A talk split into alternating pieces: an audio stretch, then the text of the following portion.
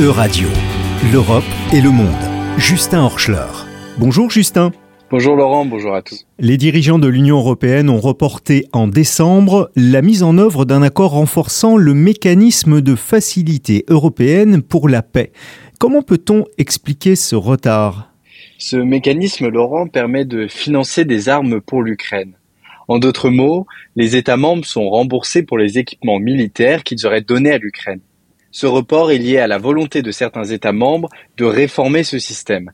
La France et l'Allemagne notamment contribuent à hauteur de plus de 40% à ce fonds et souhaitent euh, le réformer. Euh, ce fonds est-il exclusivement réservé à l'Ukraine? Pas du tout. Hein. À l'origine, ce mécanisme n'était pas destiné spécialement pour l'Ukraine. Il a été pensé et créé avant l'invasion de l'Ukraine par la Russie. Il y a trois objectifs principaux. Le premier, c'est de prévenir les conflits, le deuxième, de construire la paix, et le troisième, de renforcer la sécurité internationale.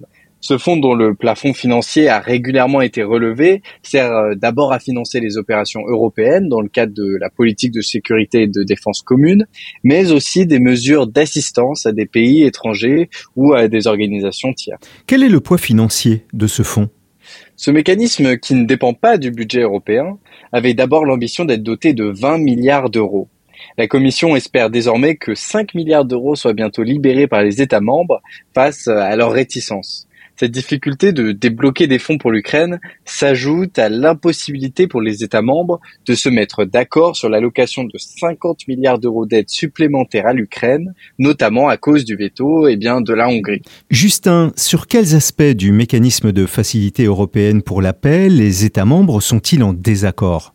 Eh bien, ce n'est pas juste la question des montants qui est débattue. C'est aussi euh, d'autres aspects de ce mécanisme l'Allemagne et la France s'opposent sur certains points importants. Euractiv rapporte euh, que l'Allemagne souhaite réformer la façon dont la contribution des États est calculée. L'idée que propose Berlin est de déduire du calcul de la contribution les accords bilatéraux, donc euh, l'aide directe en d'autres termes, ce qui n'est pas le cas aujourd'hui. L'Allemagne accorderait cette année 7 milliards d'euros d'aide directe à l'Ukraine. Cela risque donc de mettre à mal le principe de solidarité sur lequel ce fonds est pour l'instant basé, car la participation est proportionnelle au PIB. L'Allemagne appelle aussi à modifier le processus décisionnel. Quant à la France, elle défend l'insertion d'une clause incitant l'achat d'équipements européens en priorité afin de promouvoir l'industrie de défense du vieux continent, mais aussi de faire de ce mécanisme un outil incitant à l'achat de nouveaux équipements plutôt euh, qu'à la donation. Cette dernière idée est notamment soutenue par le Service européen pour l'action extérieure. Pourquoi est-ce important de continuer d'aider l'Ukraine?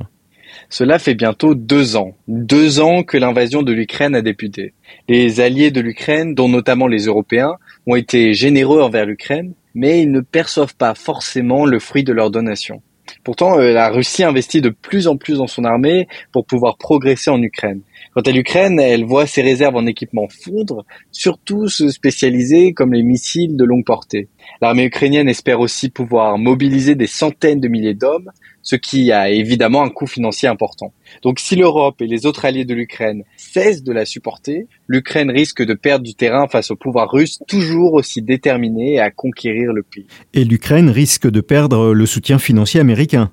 C'est très probable, oui. Le président américain Joe Biden essaye avec beaucoup de mal de convaincre les parlementaires de son pays d'approuver une aide supplémentaire de 55 milliards d'euros à l'Ukraine. L'absence euh, de fonds supplémentaires empêche l'administration américaine de donner de l'équipement militaire à l'Ukraine. Et même si la majorité des parlementaires soutiennent cette aide, une minorité euh, bloque tout le processus.